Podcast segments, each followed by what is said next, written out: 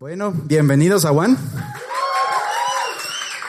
¿Cómo están a los tiempos que estoy por acá? Es un gusto ver cómo cada semana somos más. Miren, a su alrededor hemos crecido un montón y estoy súper contento de, de, poder compartir un mensaje más con ustedes. Y bueno, quiero, quiero empezar contándoles que al fin conocí la casa del Camilo, yo todavía no conocía. El otro día me invitó yo dije, de ley, es una tarde así de hombres, vamos a hacer, no sé, unas cervezas de barril ahí, un play. Me invita a ver prédicas. Entonces me dice, ven que tengo la última prédica de ni sé quién. Yo, chuta, bueno, vamos. Entonces ahí estuve con él. ¿Y por qué les cuento esto? Porque um, realmente de todo lo que vimos ese día, hay un mensaje que a mí, a nosotros en general, estábamos del Camilo, otras personas ahí, nos llegó mucho. Eh, creo que como Juan, y ustedes se habrán dado cuenta de esto, somos una iglesia bastante orgánica, si es que le podemos llamar iglesia, somos una organización en que hemos ido construyendo cosas, así como vamos caminando, como vamos avanzando, hemos ido construyendo. Y el mensaje de Jesús, el mensaje de la gracia, el Evangelio, eh, lo hemos ido también construyendo conforme hemos ido trabajando con la gente. Al comienzo, como ustedes saben, no teníamos una escuela bíblica, hoy por hoy tenemos una escuela bíblica donde enseñamos lo que creemos, enseñamos eh, lo que dice el Evangelio, lo que dicen las buenas noticias de Jesús. Y conforme hemos ido eh, instruyendo a los demás, también nosotros nos hemos instruido un montón, el Camilo, yo, el Juanfer y otras personas que estamos en, el tema del liderazgo y la enseñanza. Y yo les digo algo, y esta es mi experiencia en las últimas semanas, el día que venga alguien y se pare aquí y diga, yo ya lo sé todo, no le crean a ese alguien.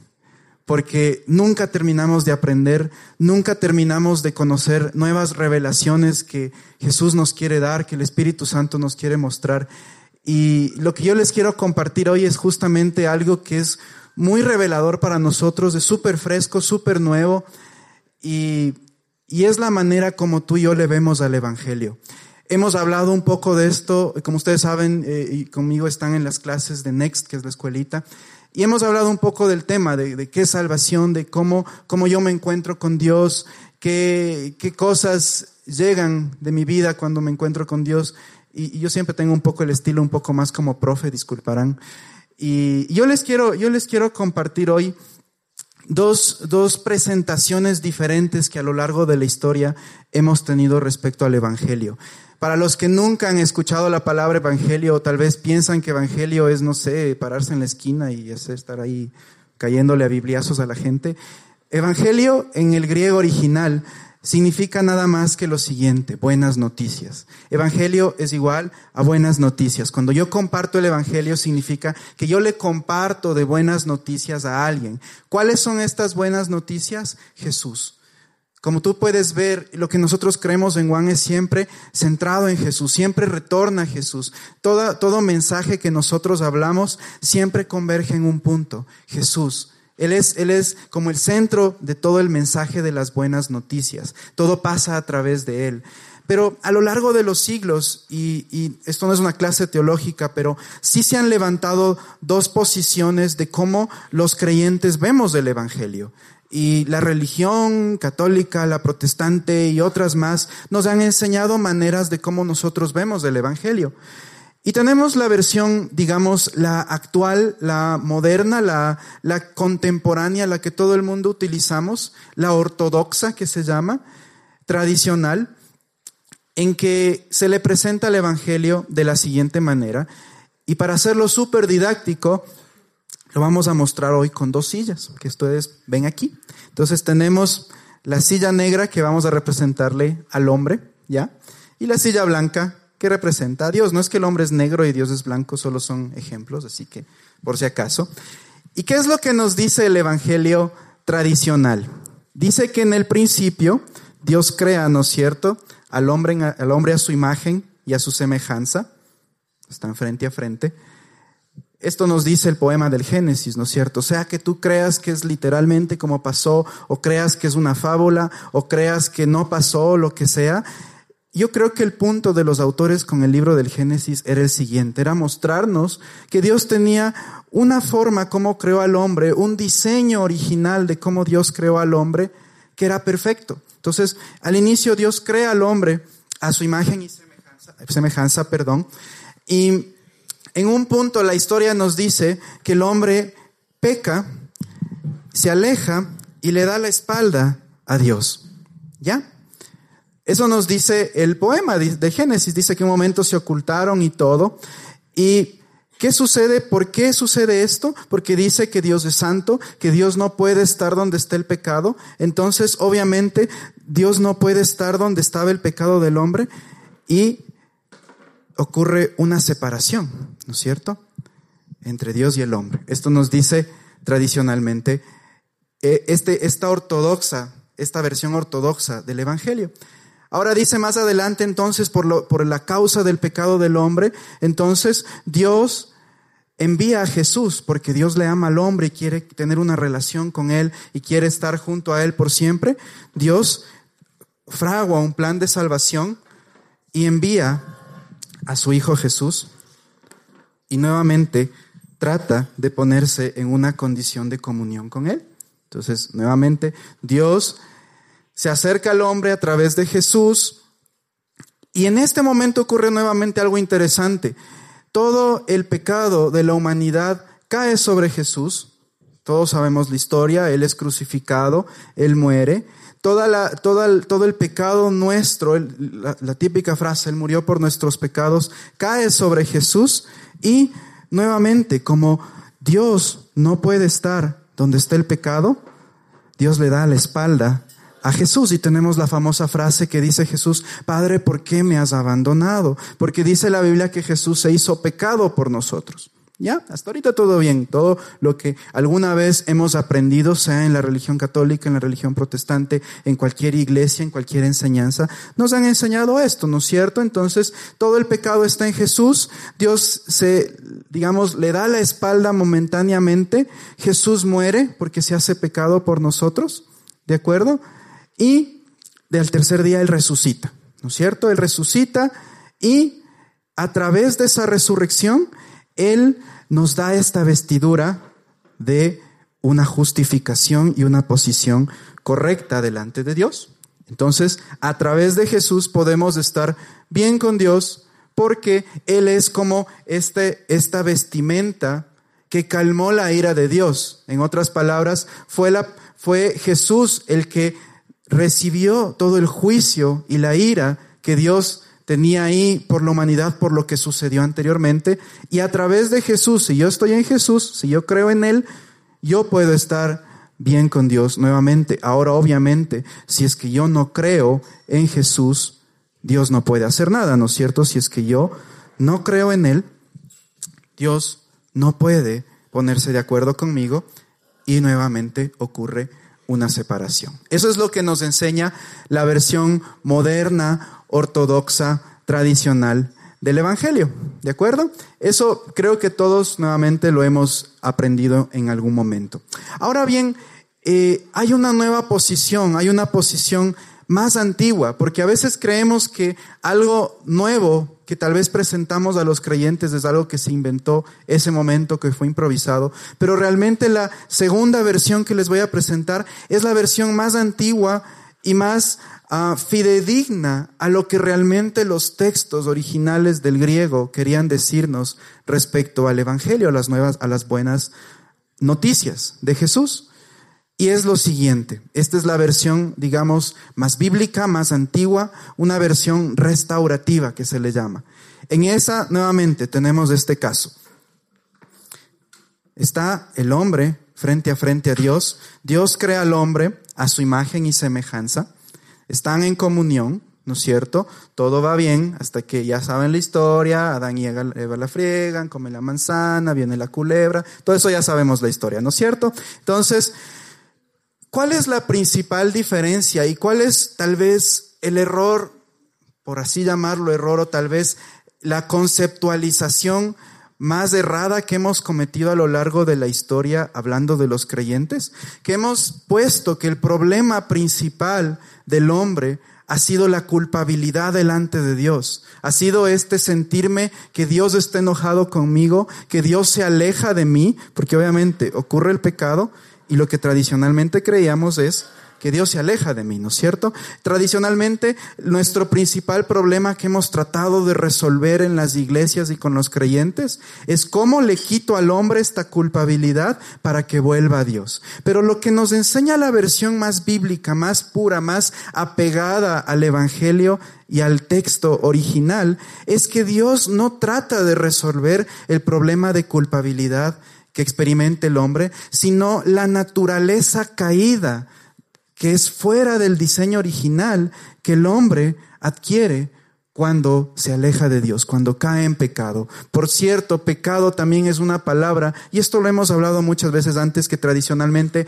está muy satanizada. Creemos que pecado es, es una palabra aberrante o algo que es solo cuando yo mato, cuando robo cuando violo, pero pecado, nuevamente, en el texto original, significa simplemente errar el blanco. Errar el blanco es decir, no hacer lo que Dios me llamó a hacer.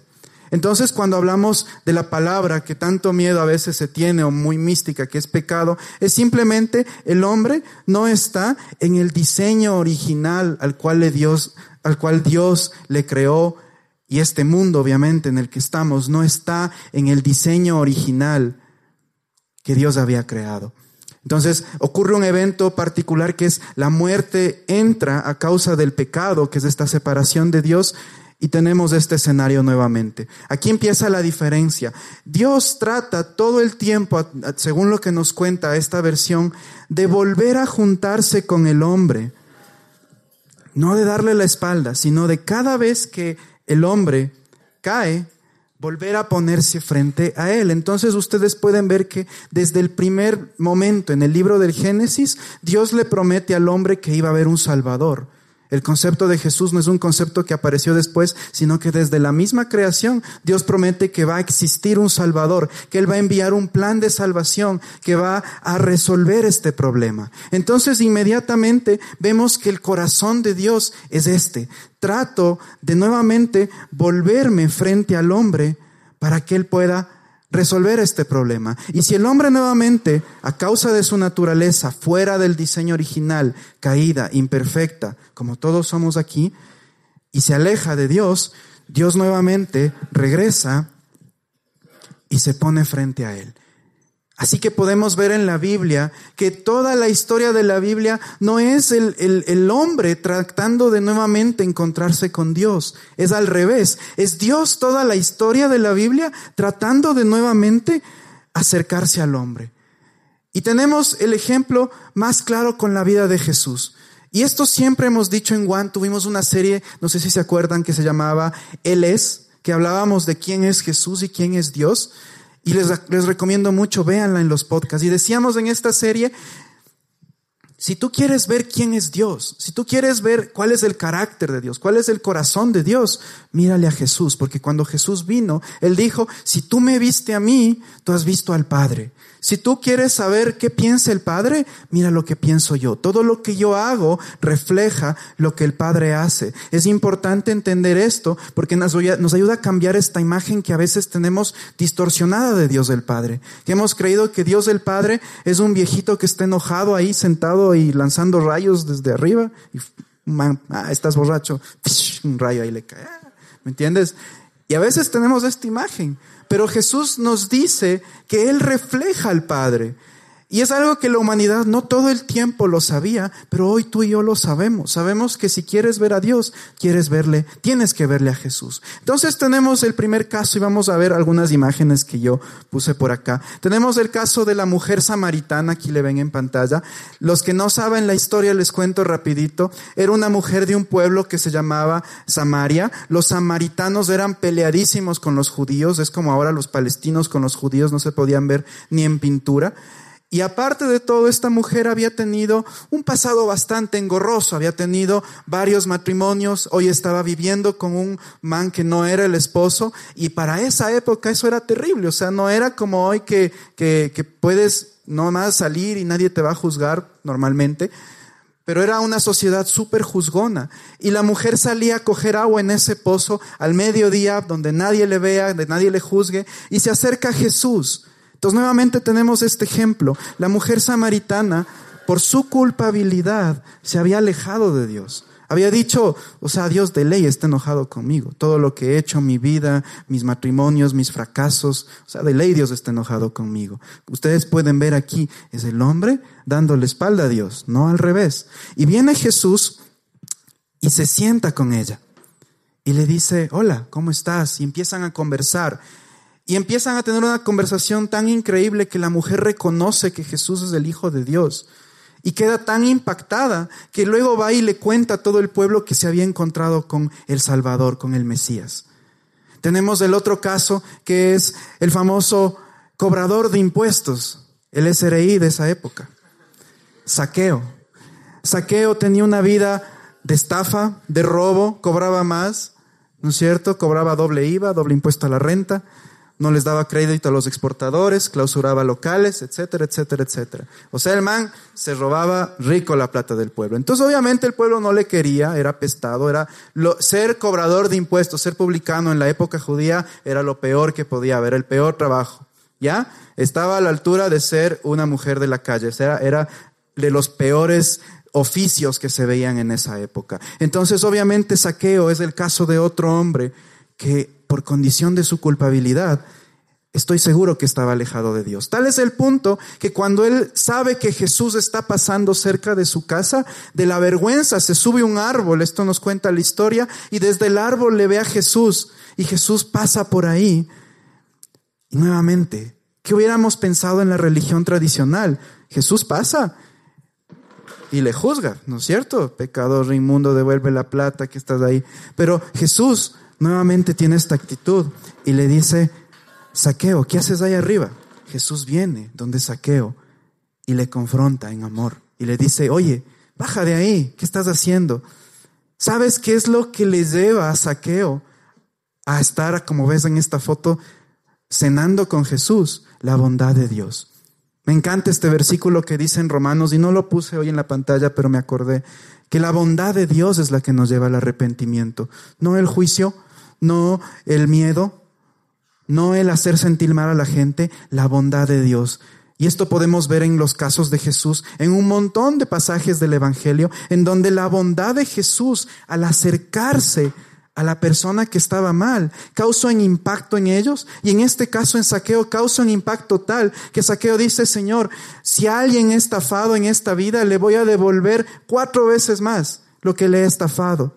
Y voy a empezar a ser generoso. Y ese día le cambió la vida a Saqueo. Ahí, en un encuentro con Jesús, pegándose el shawarma. Nuevamente, Dios acercándose a la humanidad. Tenemos el caso de la mujer que es capturada en pleno acto de adulterio. Tal vez es una de las historias más famosas de la Biblia, la famosa frase, el que esté libre de pecado, que lance la primera práctica y ¿me entiendes? Entonces, nuevamente una mujer que por su vida adúltera se había metido con un hombre casado, Seguramente estaba avergonzada porque en la ley judía ser adúltero era lo peor. La ley te decía que si alguien es encontrado en adulterio, tenías que matarle a pedradas. Así decía la ley. La ley era extremadamente estricta. Y la mujer, a causa de su pecado, a causa de su separación de Dios, a causa de su dolor, a causa de todo lo que esa mujer puede haber estado pasando en ese momento, estaba así con Dios. Y todo el mundo le juzgaba y como ustedes pueden ver en la imagen, el círculo de religiosos de esa época, los que se creían los superpoderosos de la ley, los que creían que estaban siempre bien con Dios, apuntándole con el dedo a esta mujer. Pero viene Jesús nuevamente y se pone frente a ella y le dice, el que esté libre de pecado, que tire la primera piedra. Todo el mundo empieza a irse porque les redarguía la conciencia y quedan frente a frente nuevamente los dos. Y le dice, mujer, ¿dónde están los que te juzgan? Y ella dice, ya no están, Señor. Ni yo tampoco te juzgo, le dice Jesús. Ve y no peques más. La bondad de Dios, nuevamente, llevando al arrepentimiento a esta mujer. Frente a frente, Dios, el eterno buscador del hombre. Tenemos el caso del hombre poseído por una legión de demonios. Este es un, versículo bien interesante en la Biblia. Cuenta la historia que había un hombre que tenía no solo un demonio, tenía como 20 adentro, la famosa legión. En un libro que leía recientemente dice que el contexto de decir legión en el Evangelio era tenaz, porque en esa época una legión era el ejército romano. ¿Te imaginas un ejército de 400, 500 haciendo, marchando y con tambores y con bulla y metiendo resonancia? A esa comparativa le, le, ponían a este pobre hombre la cantidad de demonios que tenía adentro.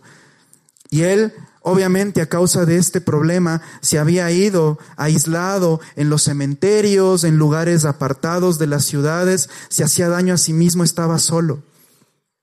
Un hombre completamente solo. Tal vez hoy por hoy no vemos tantos casos como este, pero tenemos depresiones que nos carcomen, tenemos baja autoestima que nos carcome, tenemos soledad que nos carcome, tenemos amigos, parientes, familia que sabemos que pasan por esta situación y que se han aislado. Y que si tú le preguntas qué piensan de Dios, te va a decir, no, pucha, Dios de ley me va a mandar al infierno porque soy lo peor, porque estoy mal con Dios y Dios de ley está enojado conmigo. Pero nuevamente tenemos el caso de Jesús y Él viene Dice que se bajó de la barca, venían en una barca, y viene a verle al endemoniado. Y, nos cuenta la historia que Jesús expulsa estos demonios y el hombre es libre. Y obviamente él nunca más volvió a ser el mismo. Tenemos el caso de un hombre paralítico, un hombre que tenía esta enfermedad que no podía caminar y la sociedad de esa época nuevamente le había relegado al, al, hombre paralítico. No es como hoy que tenemos, y siempre cuando lean las historias de la Biblia, piensen en el tiempo, en el contexto, en el lugar, en la sociedad, en la cultura, en la religión que se vivía en ese momento. La cultura de esa época, un hombre paralítico no le ayudaba, no le llevaba a un centro de rehabilitación un hombre paralítico era un hombre que se vivía literalmente arrastrando en las calles de tierra de la ciudad. Era un hombre apestado, odiado, seguramente no se podía bañar, olía horrible. Y viene nuevamente Jesús y se acerca al paralítico. Y le dice, tus pecados te son perdonados, coge tus cosas, levántate y anda. Y no solo hay un caso de un paralítico, hay algunos casos que los evangelios nos registran de Jesús sanando a gente enferma de alguna dolencia física. Tenemos el caso más importante, Jesús en la cruz, el que les mencionaba hace un momento. Jesús en la cruz cargando los pecados de la humanidad. Jesús dice, ok, tenemos una naturaleza humana caída que se apartó de Dios. El diseño original que Dios tenía con el hombre se dañó. No importa. Yo me voy a hacer hombre. Y Jesús y Dios se hace hombre a través de Jesús. Y nuevamente,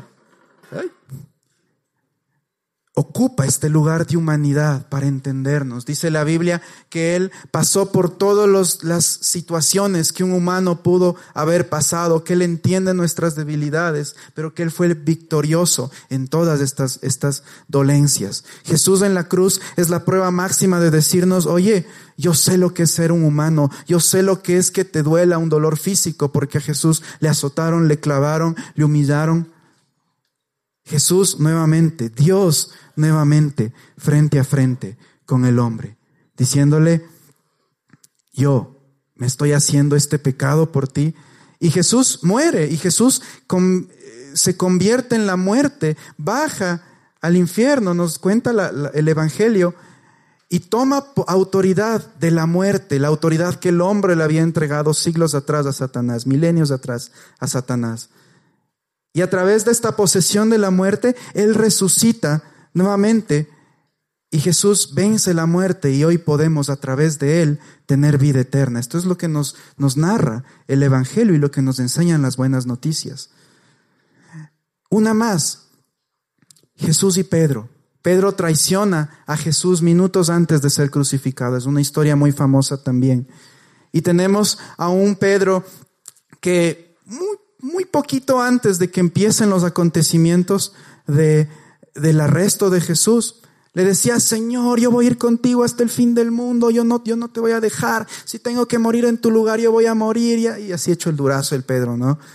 Y Jesús es como que él sabía que este man, chuta, si supieras, Pedrito, lo que vas a hacer. Pero Jesús le decía, tranquilo, brother, tranquilo, ¿ya?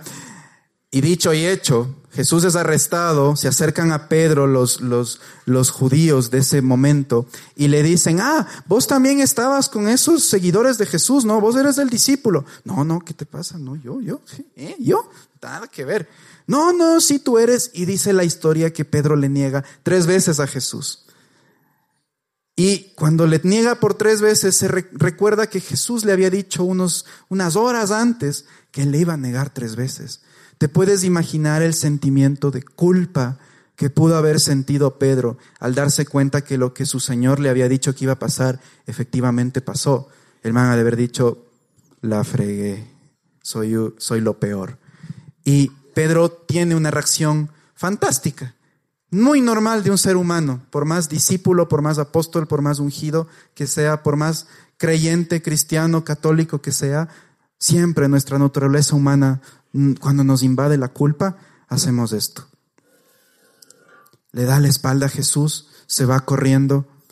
No relatan los evangelios, pero esto yo, yo he leído un poco y me atrevo a pensar que Pedro no presenció la crucifixión de Jesús por su, por su sentimiento de culpa. Él fue y se escondió.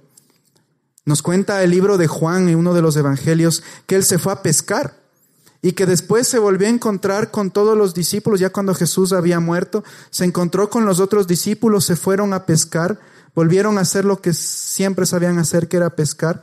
Y Jesús ya resucitado, se acerca a la orilla del lago donde estaban los, los discípulos pescando y les dice, oigan, ¿han pescado algo? Algunos han de haber escuchado la historia y ellos dicen, no, no hemos pescado nada. Echen la red del otro lado. Entonces echan la red y bururum, de repente la red, la red se empieza a llenar de pescados y Pedro se da cuenta y dice, esta es la marca de Jesús, esto es lo que nos hizo al inicio, porque Jesús les había hecho eso cuando recién les conoció.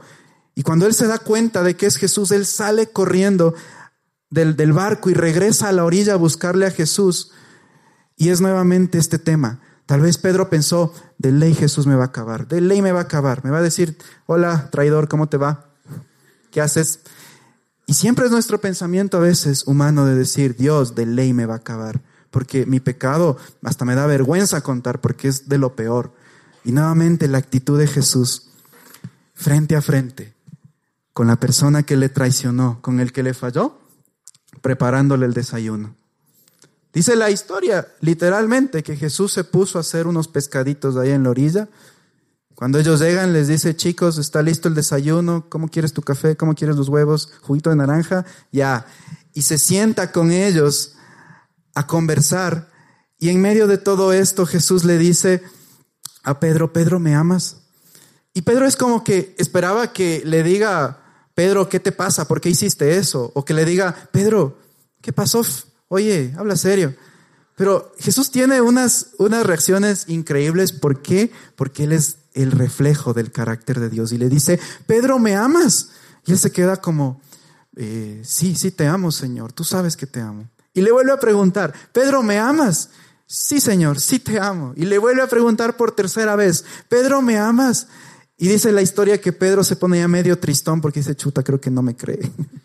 Y era Jesús preguntándole tres veces por las tres veces que Pedro le había negado para reconfirmar que en verdad los dos se amaban. Jesús siempre le amaba, obviamente, y quería escuchar de Pedro que le amaba. Y si tú te das cuenta con todas estas historias, el patrón que siempre se repite es Jesús Siempre que nosotros nos alejamos, Él busca la manera de nuevamente acercarse a nosotros. Si hoy tú estás aquí, es porque Él está buscándote. Tal vez hoy estás por primera vez o segunda vez, tercera vez. Tal vez has tenido tiempos donde has dicho, no quiero saber nada de Dios. Y hemos, lamentablemente, el mayor error de este siglo XXI es confundir Dios con iglesias. Las iglesias no son Dios. Lamentablemente muchas iglesias le hacen quedar mal a Dios. Pero Dios no son las iglesias. Dios es el mensaje de las buenas noticias. Y nuevamente, tal vez tú has estado así con Dios y el corazón del Padre Dios y el corazón de Jesús va a ser siempre, siempre, siempre volver a donde estás tú y decirte, ¿qué pasó? ¿Cómo estás? Dios es el eterno buscador del hombre. Miren lo que dice este versículo, segunda de Corintios 5:19, y este sí le puse acá.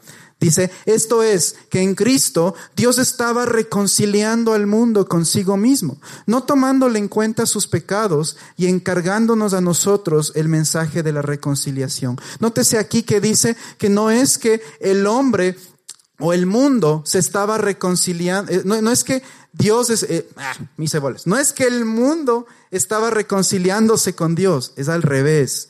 Dios estaba reconciliando al mundo.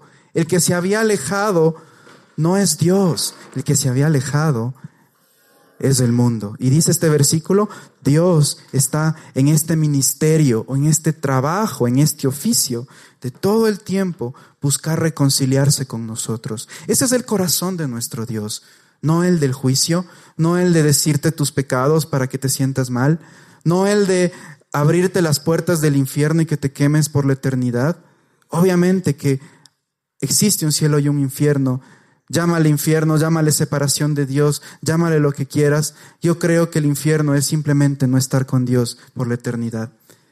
Tenemos esto, pero el corazón de Dios, y esto es en lo que yo quería concluir el día de hoy, es dos principios. Dios no cambia, Él siempre es el mismo.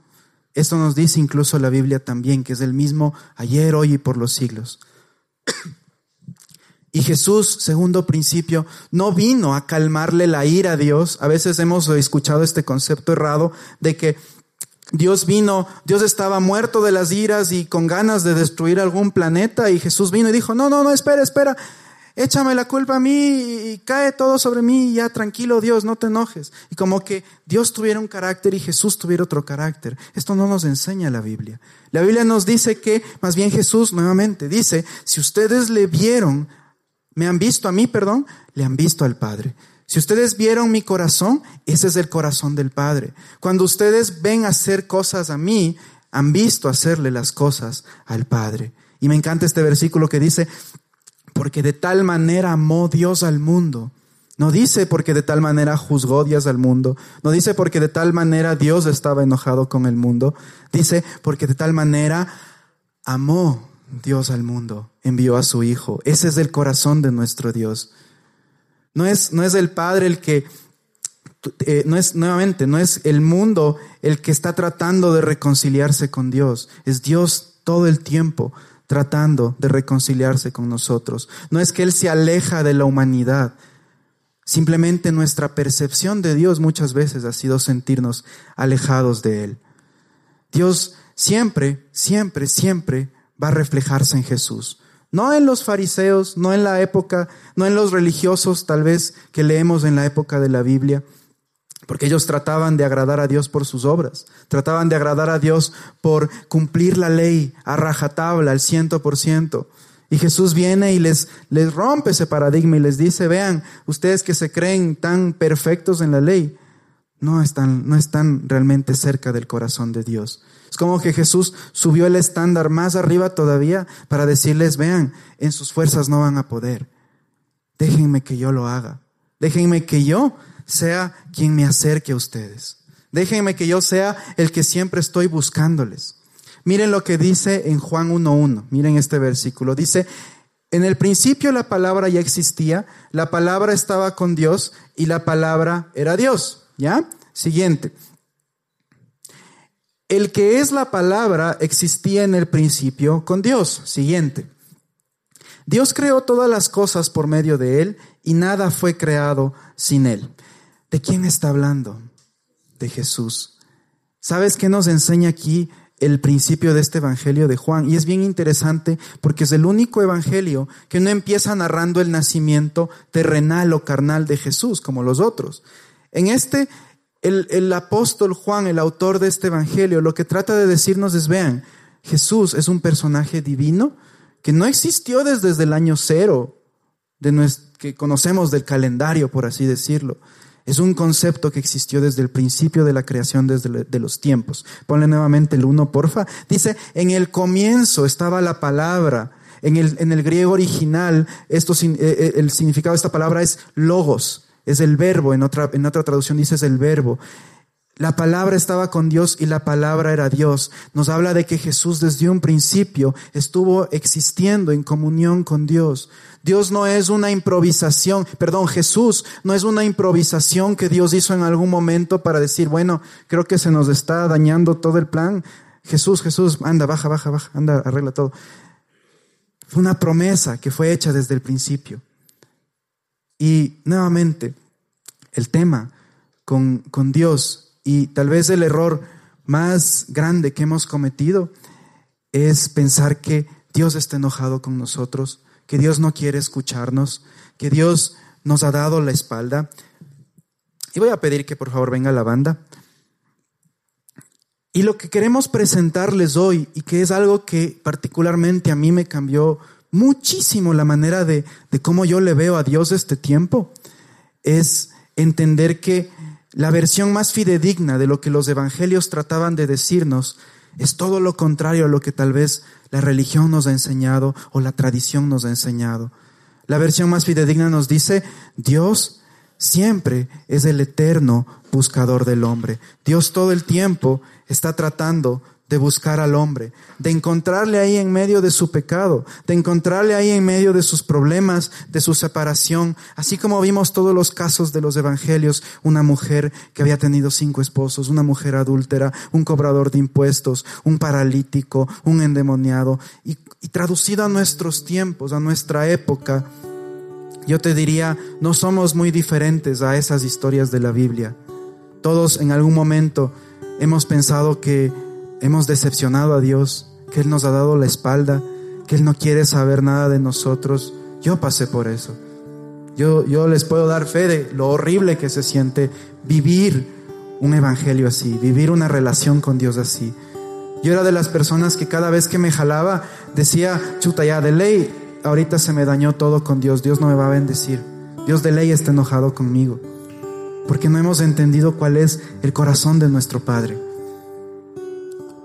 Otra historia que a mí me encanta es la del hijo pródigo. Tú puedes ver en los evangelios, el corazón del padre es, el hijo se fue, la fregó, se gastó la plata, pero cuando el hijo se arrepintió y volvió, el padre no le esperó con el fuete ahí, le esperó con los brazos abiertos. Ese es el corazón de nuestro Dios. Ese es, ese es siempre el corazón de Dios contigo cada vez que tú te acercas a Él. Si es que el día de hoy tú has venido tal vez, no sé, con algún problema, con alguna situación, una enfermedad puede ser, algún pecado, algo que, que te esté haciendo este, este darle la espalda a Dios. Mira, lo único que tienes que hacer hoy es abrir tu corazón, porque Él ya está viniendo y se está poniendo frente a ti. No tienes que hacer nada, no hay requisitos. El único es abrir tu corazón y dejar que Él confronte en amor lo que tú estás haciendo. Dios nos ama y las confrontaciones de Dios no son con temor, con juicio, con hacernos sentir mal, siempre, siempre, siempre van a ser basadas 100% en amor. Por favor, pongámonos de pie para terminar. Y quisiera orar para terminar un momento. Tal vez tú has llegado hoy y como les decía hace un momento, tal vez estás pasando por problemas, tal vez estás pasando por situaciones donde dices, chuta, yo realmente me he alejado de Dios y, yo he pensado que Él está enojado conmigo, yo de ley he pensado que Él me va a juzgar. Suelta hoy estos pensamientos, cambia tu mente el día de hoy y renueva esta manera de verle a Dios. ¿Sabes cuál es el motivo número uno por el cual la gente no quiere saber nada de Dios y de las iglesias? Por la manera como hemos conceptualizado quién es Dios. Cambia hoy esta manera de verle a Él. Cambia hoy esta manera de cómo tú le percibes a Él. Y te aseguro que tu vida nunca va a ser la misma. Te aseguro que de aquí en adelante tu confianza con Él va a incrementar. Tu caminar con Dios va a ser completamente en amor, en confianza, en, en, en esta amistad genuina con Él. Vamos a orar. Gracias Señor por esta noche. Te entregamos, Padre, todo lo que hemos visto el día de hoy. Te pedimos que nos ayudes, Señor, a cambiar esta imagen que tal vez la religión nos ha enseñado acerca de ti. Ayúdanos a cambiar estos pensamientos que nos han dicho. Ayúdanos a cambiar este sentimiento tal vez de culpa que nos ha, ha, estado aquejando, Señor. Hoy te entregamos en tus manos. Hoy te entregamos todo a ti, Señor. Y mientras te adoramos para terminar, Señor, queremos decirte que te amamos. Queremos decirte que a pesar de nuestros errores, aquí estamos frente a frente hoy delante de ti. Queremos decirte que a pesar de que nos hemos jalado, Señor, Gracias porque tú no nos has juzgado, no nos has acabado, pero tú estás con los brazos abiertos, dispuestos a recibirnos, Señor. Gracias. Y hoy nos acercamos a ti, ahí donde tú estás, si tú has estado o has sentido en tu corazón como que tal vez te has alejado de Dios o has estado un poco enfriado con Él, dile Dios, aquí estoy, aquí estoy, no hay nada más, estamos tú y yo. Y hoy decido nuevamente tener este encuentro contigo. Sé que tú estás aquí conmigo y sé que mientras yo esté contigo todo va a estar bien. Gracias por siempre buscarme, Señor. Gracias por siempre estar atrás de mí a pesar de que yo a veces no he estado atrás de ti, Señor. Y hoy te entregamos este tiempo, Señor. Te adoramos con todo nuestro corazón. Decidimos cantarte estas canciones porque queremos expresarte cuánto te amamos, Señor, y cuánto significas para nosotros. Gracias, Señor. Gracias porque eres un Dios increíble y porque tú nunca cambias, porque siempre vas a estar por nosotros. Vamos a adorar.